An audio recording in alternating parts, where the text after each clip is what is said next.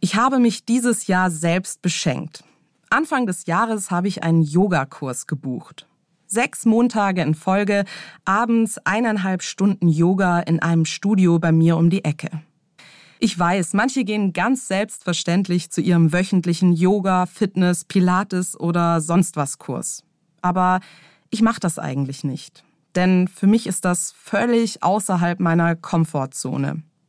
Da fühle ich mich nicht wohl. Und das aus zwei Gründen.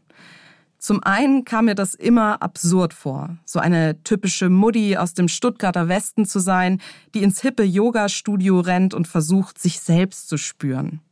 Zum anderen, ich reserviere mir normalerweise keine festen Zeiten nur für mich, so ganz egoistisch. Wenn ich freie Zeit habe, versuche ich sie mit meinen Kindern zu gestalten oder den Haushalt zu schmeißen. Eigentlich ist da kein Platz für sowas. Aber das ist der Fehler. So habe ich das nämlich ganz lange gemacht. Nicht so wirklich nur für mich. Bis ich dann letztes Jahr ganz schön krank geworden bin. Ich musste operiert werden und auch psychisch ging es mir nicht mehr gut. Aufgefangen haben mich damals meine Familie und Freundinnen. Ich bin in ein weiches Netz voller Liebe gefallen. Und dabei habe ich mir etwas mitgenommen, was mir diese ganzen Herzensmenschen immer wieder gesagt haben. Mach mal was, nur für dich.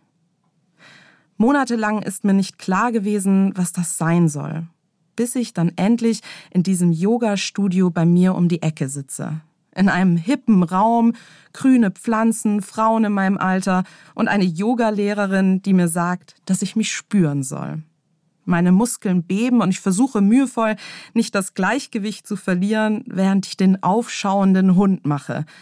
Und da bin ich dann also doch so eine. Eine Mutti aus dem Stuttgarter Westen, die sich selbst spürt. Mein Körper und auch diese tiefe Dankbarkeit gegenüber meinem Schöpfer, hier zu sein.